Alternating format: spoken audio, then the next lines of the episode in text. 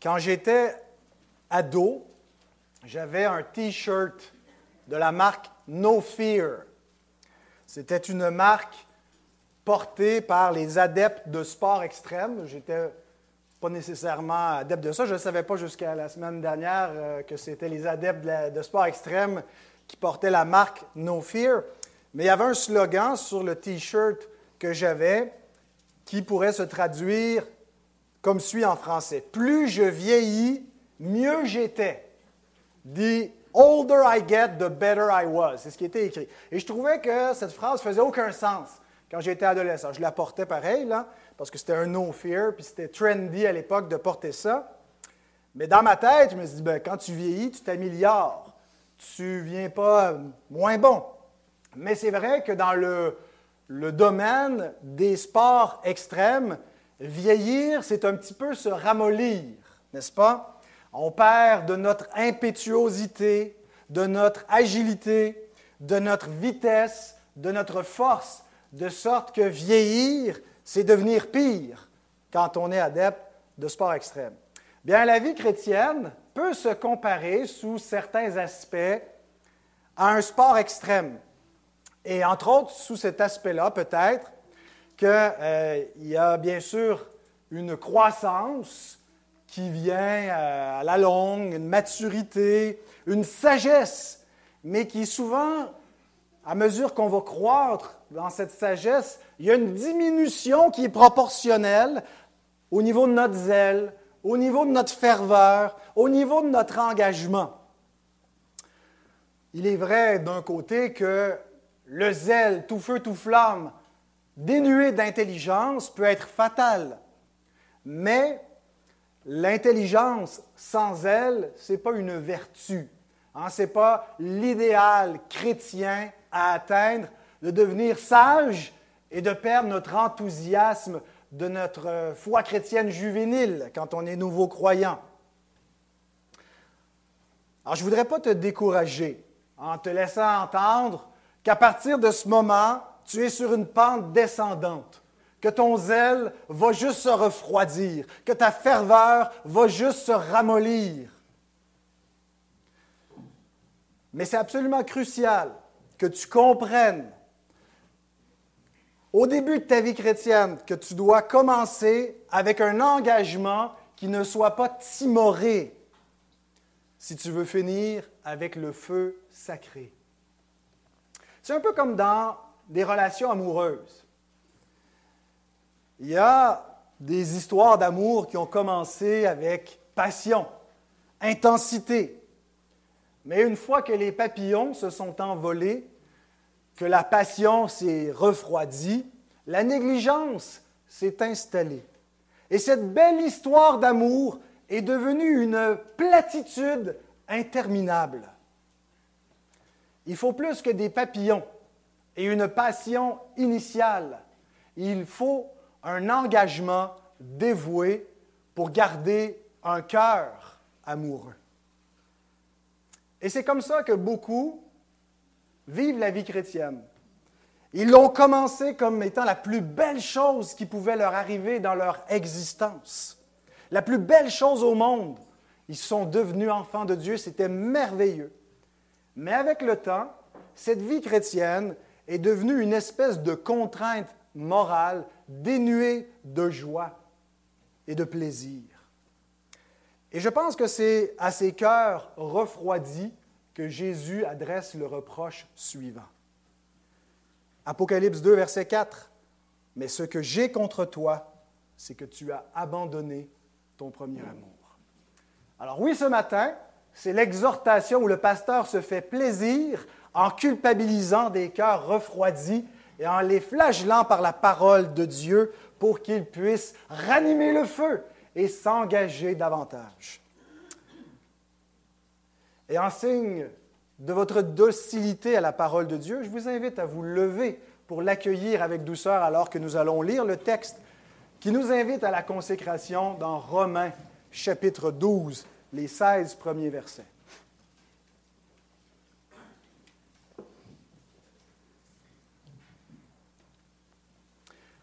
Je vous exhorte donc, frères, par les compassions de Dieu, à offrir vos corps comme un sacrifice vivant, saint, agréable à Dieu, ce qui sera de votre part un culte raisonnable. Ne vous conformez pas au siècle présent, mais soyez transformés par le renouvellement de l'intelligence, afin que vous discerniez quelle est la volonté de Dieu, ce qui est bon, agréable et parfait. Par la grâce qui m'a été donnée, je dis à chacun de vous de n'avoir pas de lui-même une trop haute opinion, mais de revêtir des sentiments modestes, selon la mesure de foi que Dieu a départie à chacun. Car, comme nous avons plusieurs membres dans un seul corps, et que tous les membres n'ont pas la même fonction, ainsi, nous qui sommes plusieurs, nous formons un seul corps en Christ. Et nous sommes tous membres les uns des autres. Puisque nous avons des dons différents selon la grâce qui nous a été accordée, que celui qui a le don de prophétie l'exerce en proportion de la foi, que celui qui est appelé au ministère s'attache à son ministère, que celui qui enseigne s'attache à son enseignement, et celui qui exhorte à l'exhortation, que celui qui donne le fasse avec libéralité, que celui qui préside le fasse avec zèle, que celui qui pratique la miséricorde le fasse avec joie, que l'amour soit sans hypocrisie. Ayez le mal en horreur, attachez-vous fortement au bien. Par amour fraternel, soyez pleins d'affection les uns pour les autres. Par amour, usez de prévenance réciproque. Ayez du zèle et non de la paresse. Soyez fervents d'esprit. Servez le Seigneur. Réjouissez-vous en espérance. Soyez patients dans l'affliction. Persévérez dans la prière. Pourvoyez aux besoins des saints. Exercez l'hospitalité. Bénissez ceux qui vous persécutent. Bénissez et ne maudissez pas. Réjouissez-vous avec ceux qui se réjouissent. Pleurez avec ceux qui pleurent. Ayez les mêmes sentiments les uns envers les autres. N'aspirez pas à ce qui est élevé, mais laissez-vous attirer par ce qui est humble. Ne soyez point sages à vos propres yeux. Prions. Seigneur, merci pour ta parole. Merci de l'avoir euh, gardée, préservée au fil des siècles. Et merci ce matin de nous parler, parce que cette parole est vivante, Seigneur, et que ton esprit puisse appliquer cette parole à nos cœurs, Seigneur. S'ils se sont refroidis, qu'ils puissent retrouver leur ardeur, l'ardeur du premier amour. Seigneur, viens-nous en aide dans ta grâce, parce que toi, ton amour ne change point, il ne s'altère point, il ne diminue point, Seigneur. Tu demeures le même, d'année en année, d'âge en âge, Seigneur. Et nous te bénissons parce que notre salut dépend pas de notre amour pour toi, mais de ton amour pour nous. Tu nous as aimés le premier, mais fais en sorte que nous puissions t'aimer en retour de tout notre cœur, de toute notre pensée de toute notre âme, de toute notre force. Au nom de Jésus. Amen.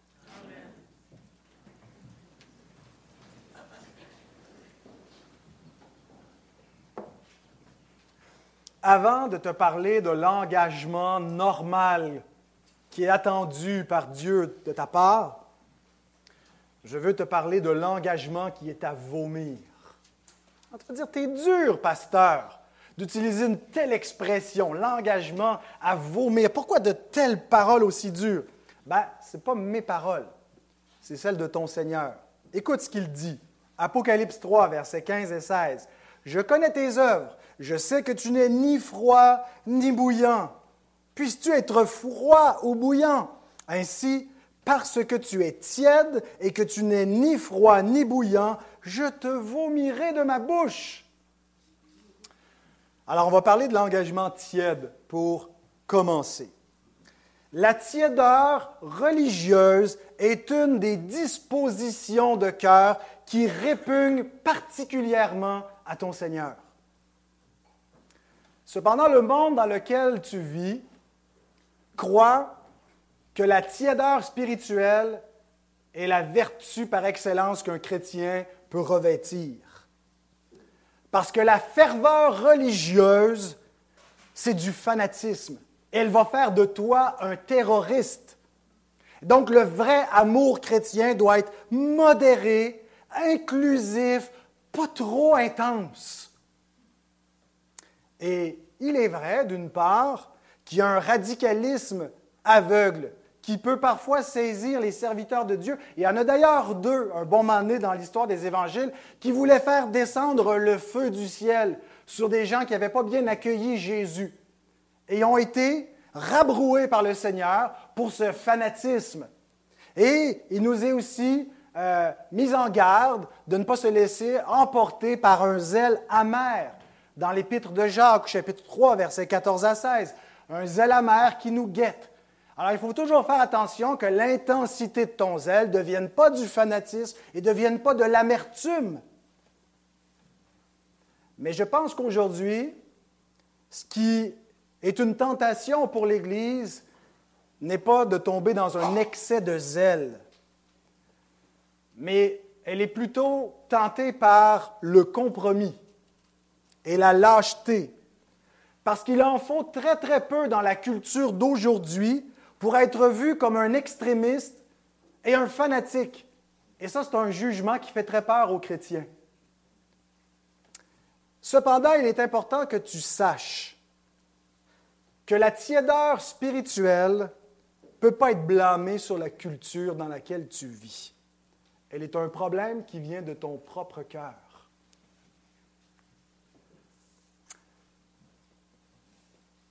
Ton fonctionnement par défaut, et ce n'est pas seulement le tien, c'est le mien aussi, est de vivre pour toi-même.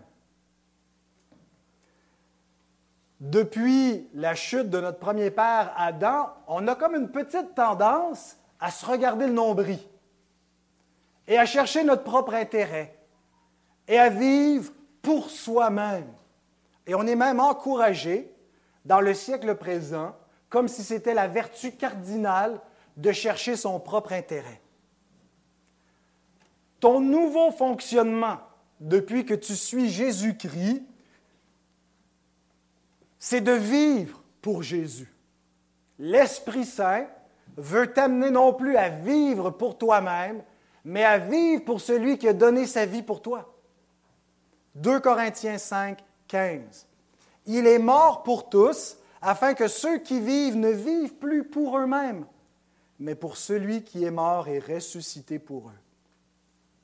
La rédemption accomplie par Jésus a pour but de t'affranchir de tes idoles, de tes faux dieux, à commencer avec l'idolâtrie du moi. Dieu veut plus que tu vives pour toi. Il veut que tu vives pour son Fils. La mort de Jésus t'amène à vivre pour Jésus avec zèle et dévouement. Il est mort pour se racheter un peuple, purifié par lui et zélé pour les bonnes œuvres, pour sa gloire. Titre 2.14. Vouloir vivre pour un autre que pour lui, même si le siècle présent te dit qu'il est légitime de vivre pour toi-même, pour tes propres aspirations, est une idolâtrie qui est incompatible avec la vie de disciple. Écoute à nouveau les paroles de ton Seigneur, Matthieu 10, 37 et 38. Celui qui aime son père ou sa mère plus que moi n'est pas digne de moi. Celui qui aime son fils ou sa fille plus que moi n'est pas digne de moi. Celui qui ne prend pas sa croix et ne me suit pas n'est pas digne de moi. Donc, Jésus t'appelle à renoncer à toi-même, à ne plus vivre pour toi, à mourir à toi-même et à vivre pour lui. Et comme tout époux, le Seigneur veut le cœur sans partage de sa bien-aimée. Hein, comment tu trouverais ça, toi, si ton bien-aimé ou ta bien-aimée avait le cœur partagé? Il t'aime bien, mais il en aime aussi d'autres. Est-ce que tu trouverais que c'est acceptable? Surtout si tu t'es donné entier à lui, à elle, si tu lui as donné complètement ton cœur, il n'y a pas de partage à avoir. Ben, Jésus s'est donné entièrement pour toi. Il veut être ton Seigneur et ton Dieu. Il ne veut pas partager sa place. Et donc, ta consécration à lui est au centre de ce qu'on appelle la sanctification progressive progressivement, petit à petit, Dieu veut te rendre saint, te consacrer à lui et le, cœur finalement de tout ça, c'est de créer en toi un amour plus grand pour lui. Ce n'est pas premièrement par rapport à, arrêter de pécher, c'est vraiment à augmenter ton amour, ton affection, ta consécration à ton Dieu.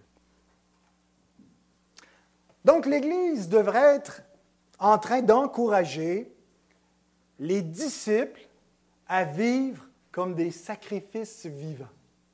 Ça serait la chose raisonnable à faire. Mais il y a plusieurs églises qui proposent une autre version de la vie chrétienne parce que un tel engagement fait peur. Cadre pas tellement avec la mouvance moderne du moi et de la recherche de son intérêt, son plaisir, son épanouissement. Donc, on propose un autre christianisme qui n'exige pas trop d'engagement, qui n'exige pratiquement pas de sacrifice et surtout aucune souffrance. Il y a toute une mouvance du monde évangélique qui est tombée dans ce qu'on appelle le clientélisme où on fait un peu comme des études de marché. Qu'est-ce que les gens veulent? Qu'est-ce qu'ils veulent entendre comme discours? Qu'est-ce qu'ils veulent avoir comme Église, comme communauté? On va leur donner exactement ce qu'ils veulent. En le church growth, la croissance d'Église par le clientélisme, où on utilise des moyens qui attirent le monde à partir des standards qui leur plaisent. Et les gens qui fréquentent ces églises les fréquentent un petit peu comme on va à un spectacle ou au cinéma, où on est prêt à débourser un petit montant et on s'attend à être touché, on s'attend à être ému, à être encouragé, peut-être à être challengé. Et on est même prêt, si ça fait partie de l'expérience, à échanger un petit peu avec les autres spectateurs.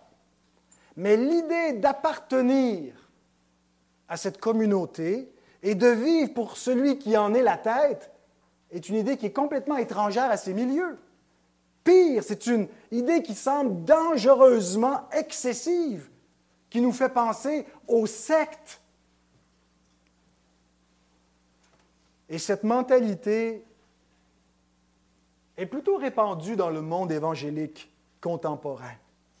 Et elle est responsable en grande partie du manque d'engagement des chrétiens d'aujourd'hui.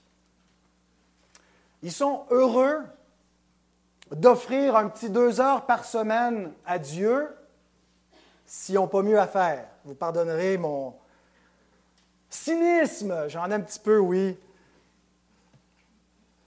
Mais l'enthousiasme évangélique est comparable à ce fermier qui entre dans sa cuisine un bon matin et il dit à sa femme avec joie, Chérie, je suis tellement heureux, Bessie, notre meilleure vache à lait, viennent d'accoucher de deux veaux, un roux et un blanc. Je suis tellement content, le Seigneur nous a bénis avec deux veaux, que ce qu'on va faire, c'est que quand on va aller les vendre à l'encan, on va garder le profit d'un seul pour nous, puis on va donner tout le profit d'un des deux au Seigneur. Ah, elle dit, c'est merveilleux. Elle dit, lequel des deux, le roux ou le blanc, tu vas donner au Seigneur? Je ne le sais pas encore, mais je vais les élever de la même façon, puis quand viendra le temps, on décidera ça. Alors, deux, trois jours plus tard, il rentre dans la cuisine, là, tout triste, il dit, chérie, j'ai une mauvaise nouvelle. Le veau du Seigneur vient de mourir.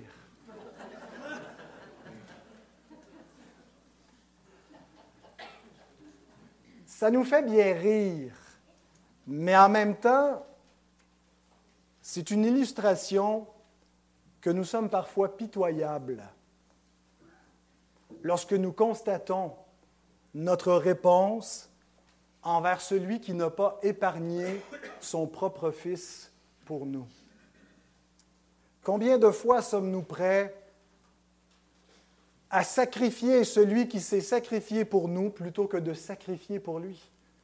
C'est le veau du Seigneur qui meurt. Nous n'aimons pas lui sacrifier quoi que ce soit, puis on n'a pas besoin pour être sauvé en plus. C'est pas comme chez les cathos. Eux autres, ça leur prend ça pour aller au ciel. Mais nous, tout est déjà réglé. Il a fait le sacrifice. On n'a pas besoin de lui sacrifier grand-chose. On est sauvé anyway. Et ça illustre nos cœurs étroits et notre petitesse, notre petite reconnaissance devant la grandeur de l'amour de Dieu et du sacrifice de son Fils bien-aimé. Une foi qui te coûte rien et qui ne sacrifie rien n'a pas non plus beaucoup de valeur aux yeux de Dieu. Elle n'a pas beaucoup de valeur à tes propres yeux, alors pourquoi est-ce qu'elle en aurait aux yeux de Dieu? Nous devons plutôt ressembler à David, qui voulait rien savoir, d'offrir à l'Éternel, dans 2 Samuel 24, des sacrifices, des holocaustes qui ne me coûtent rien. Non, non, je te le donne. Non, non, non, je n'en veux pas, je veux le payer. Je n'offrirai pas à l'Éternel des sacrifices qui ne me coûtent rien. À nous, on aurait cette belle mentalité. Ah, ça ne coûte rien, puis je peux l'offrir à Dieu en plus. Alléluia, ça fait pas mal. Écoutons le prophète Malachi. Quand vous offrez en sacrifice une bête aveugle, n'est-ce pas mal? Quand vous en offrez une boiteuse ou infirme, n'est-ce pas mal? Offre-la donc à ton gouverneur. Te recevra-t-il bien? Te fera-t-il bon accueil? dit l'Éternel des armées. Tu sais, ni Dieu et ni le monde n'ont de respect pour une religion que tu méprises toi-même par ton manque d'engagement? Si les commandements de ton Dieu sont optionnels, si le jour consacré à ton Dieu est optionnel, si tu as peu de temps à donner à ton Dieu, comment tu veux que les gens autour de toi aient du respect pour lui? Tu n'en as pas. La valeur de ta piété est proportionnelle à ce que tu y investis personnellement. Et la puissance de l'Église se mesure à ce que nous consacrons collectivement. Alors voilà pour l'engagement tiède. Mais on est appelé à avoir un engagement raisonnable. Et ce qui me frappe en lisant Romains 12, 1, c'est de réaliser qu'il n'y a rien d'extraordinaire à s'offrir soi-même à Dieu en sacrifice vivant. C'est ce que nous lui devons et il ne nous doit pas de la reconnaissance si nous lui donnons ce que nous lui devons. Nous ne faisons rien d'extraordinaire en nous offrant comme sacrifice vivant à Dieu. Nous faisons ce qu'on devrait faire. Jésus donne un exemple dans Luc 17, 9 et 10 du rôle des serviteurs qui remplissent bien leur travail, leur fonction de serviteur, et il demande à propos du maître, doit-il de la reconnaissance à ce serviteur parce qu'il a fait ce qui lui était ordonné? Vous de même, quand vous avez fait tout ce qui vous a été ordonné, dites, nous sommes des serviteurs inutiles. Nous avons fait tout ce que nous devions faire.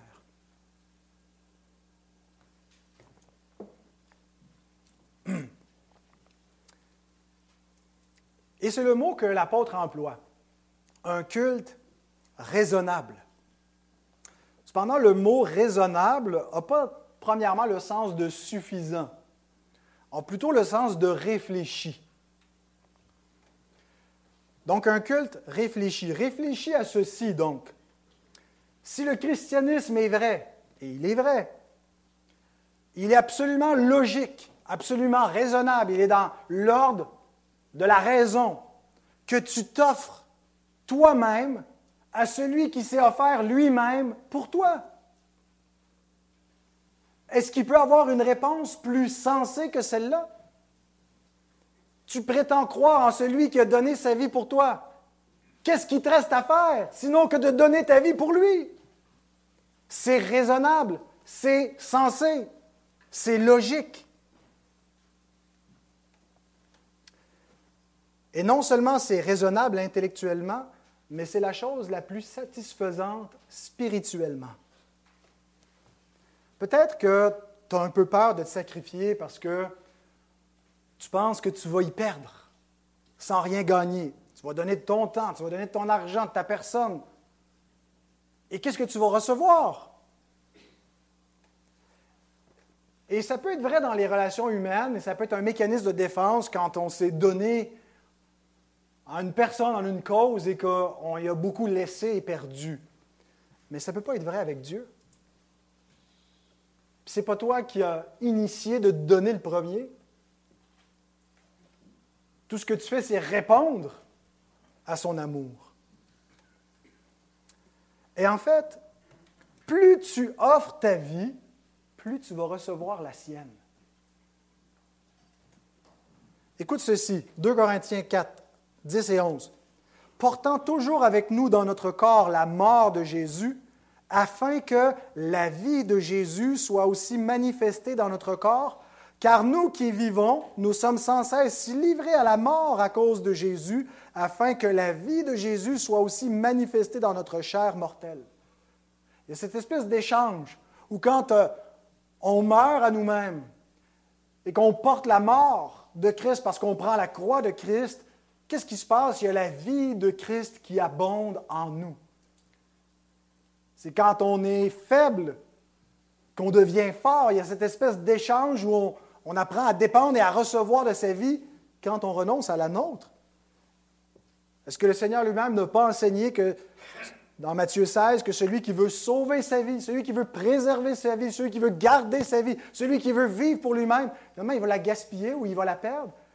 Ce mode de pensée mène des gens à la perdition parce qu'ils refusent même de se convertir. Mais une fois converti, essaie pas d'en retenir un petit bout pour toi. Donne-lui tout entièrement ta vie. Et c'est alors que tu vas la retrouver, ta vie cachée en Christ, dans l'abondance de la vie spirituelle. Plus tu vas donner, plus tu vas être heureux. Parce que Jésus lui-même te dit qu'il y a plus de bonheur à donner qu'à recevoir. Et même Proverbe 11, 24, 25 fait l'observation suivante. Tel qui donne libéralement devient plus riche, et tel qui épargne à l'excès ne fait que s'appauvrir. L'âme bienfaisante sera rassasiée et celui qui arrose sera lui-même arrosé. De quoi te peur? Offre-toi toi-même en sacrifice vivant, saint et agréable à Dieu. Tu vas être plus heureux. Cesse de semer pour ta chair, tu vas moissonner seulement la corruption. Sème pour l'esprit, tu vas moissonner la vie éternelle. Galates 6, 6 à 10 ça parle de ton investissement sacrificiel. Alors, ce que le Seigneur t'appelle à faire, c'est de te consacrer de corps et d'esprit. Une autre chose qui me frappe dans Romains 12, 1,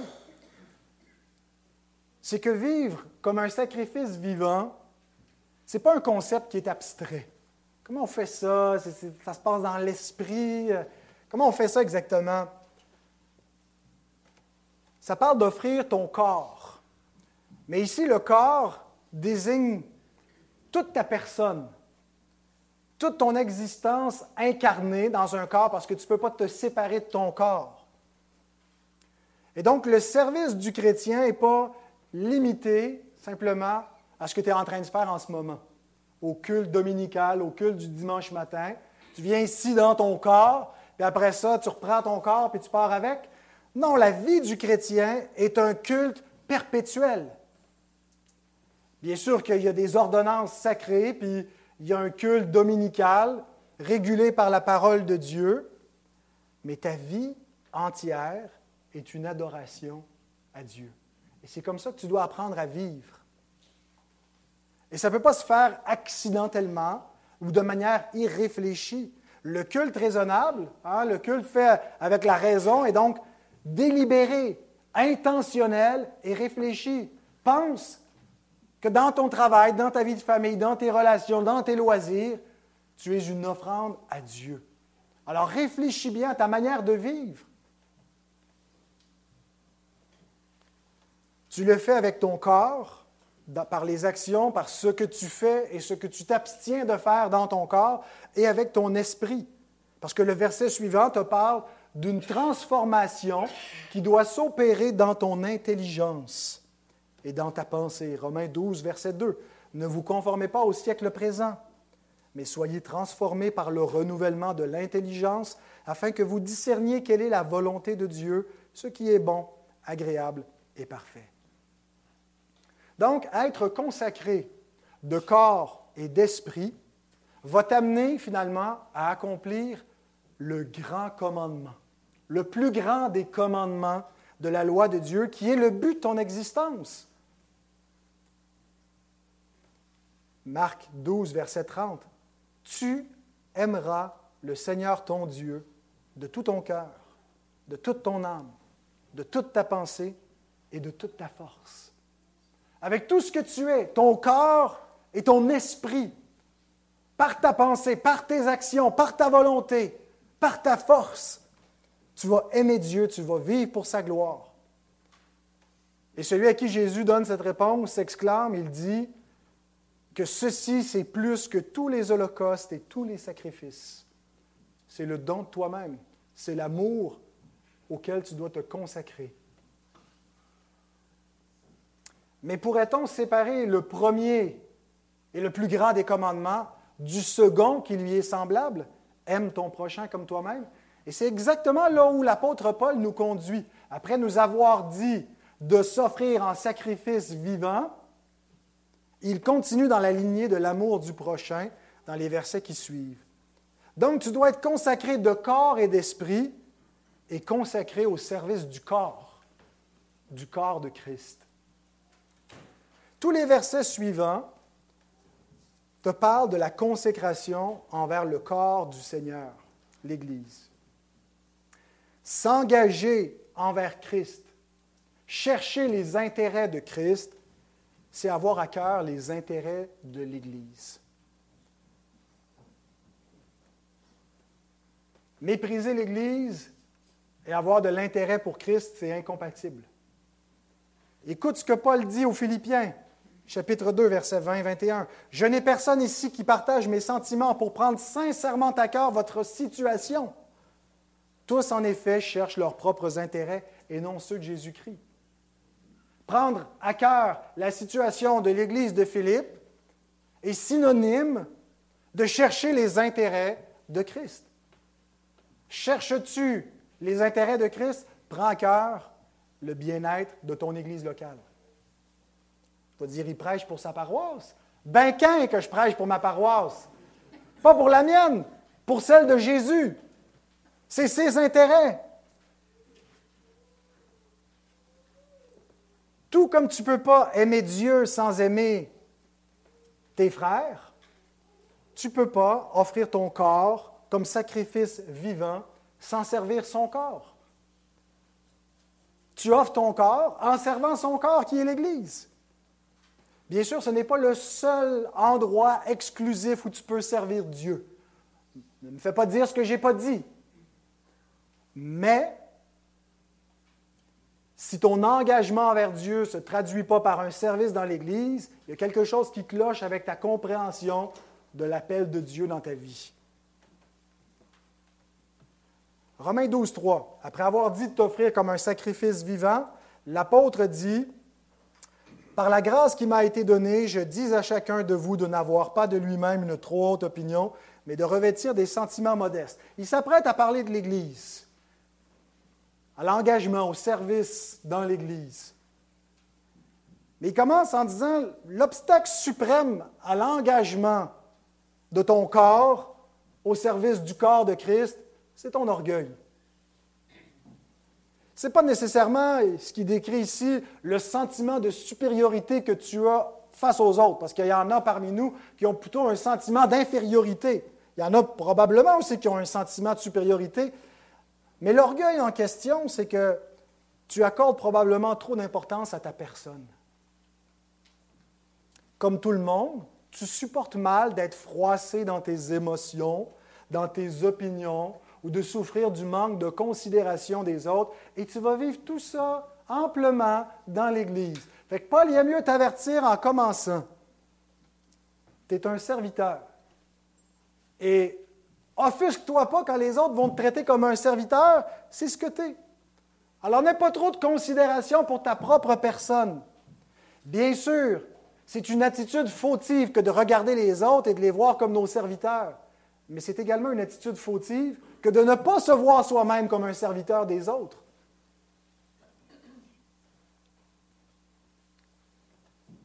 En revenons à l'image du corps qui est magnifique et qui est juste. Aucun des membres de ton corps n'est là pour se servir lui-même. Chaque partie de ton corps, chaque membre de ton corps physique est au service des autres membres et sert les autres membres. Et la diversité qu'il y a parmi tes membres n'est pas un obstacle à l'harmonie de ton corps. En fait, elle est le fondement même. Si tu étais un seul membre, hein, si tu étais une espèce de gros pied, où serait le corps? Il, y a besoin d'une diversité pour qu'il y ait de l'harmonie. Regarde ce qu'il dit au verset 4 et 5.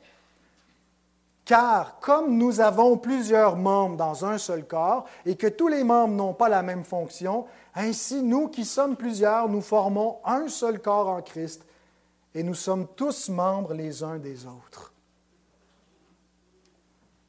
Alors Jésus t'a sauvé, il a livré son corps en sacrifice pour que tu sois un membre dans son corps spirituel et pour que tu serves tes frères comme lui-même l'a fait et continue de le faire.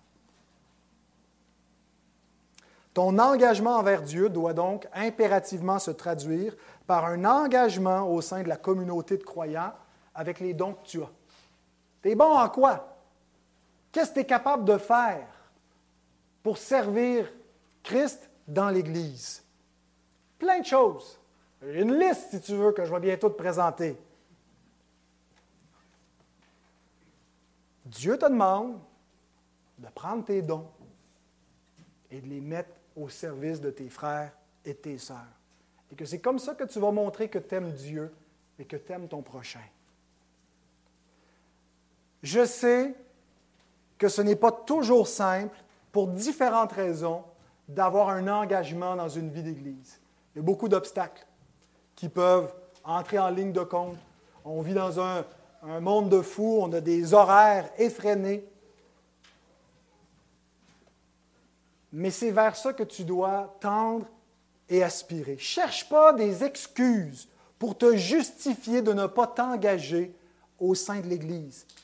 Ne laisse pas le manque d'engagement des autres te réconforter pour ton propre manque d'engagement. Le Seigneur te dit, aie du zèle et de la ferveur pour me servir en servant tes frères et tes sœurs. Et tu sais ce qui va arriver? En te mettant au service des autres par les dons que tu as reçus, tu contribues à un projet éternel, à édifier un peuple qui va aller au-delà du monde présent. Tes plates-bandes sont belles, mais tu ne les amèneras pas au ciel. Passe un petit peu moins de temps à les embellir. Travaille à l'embrisser la maison de l'Éternel. C'est un projet qui ne partira pas en fumée, celui-là. Tu contribues au perfectionnement des saints. Et ce n'est pas seulement à la fin que tu verras, ça va avoir rapporté dans les dividendes célestes. Il y a une autre chose qui va se produire en plus d'avoir un investissement éternel c'est qu'en faisant cela, tu vas développer des relations d'amour qui sont vraies et authentiques. Il y a quelque chose en toi qui aspire à connaître de véritables relations.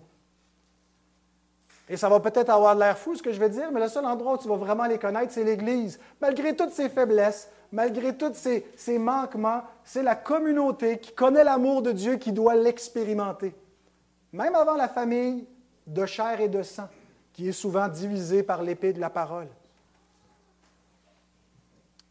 Regarde encore les versets 9 et 10. Que l'amour soit sans hypocrisie. Oui, il y a une tendance à faire semblant, à feindre, mais il faut combattre nos propres mauvais cœurs, passer par-dessus notre faiblesse et la faiblesse des autres.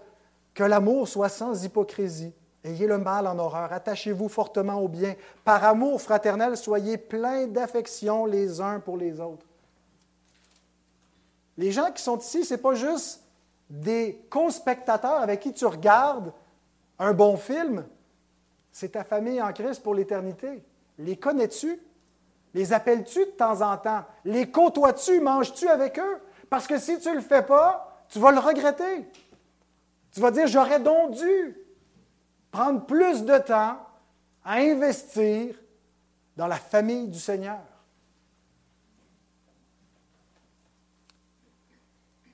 Et pour qu'on y arrive, on a besoin de persévérer dans la prière. Le verset 12, c'est ce qu'il nous est dit. Pour surmonter les obstacles de notre propre faiblesse, les faiblesses des autres qui nous fatiguent plus que les nôtres.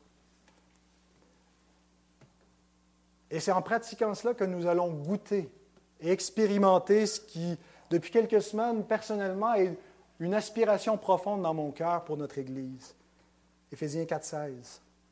C'est de lui et grâce à tous les liens de son assistance que tout le corps, bien coordonné, formant un solide assemblage, tire son accroissement selon la force qui convient à chacune de ses parties et s'édifie lui-même dans l'amour.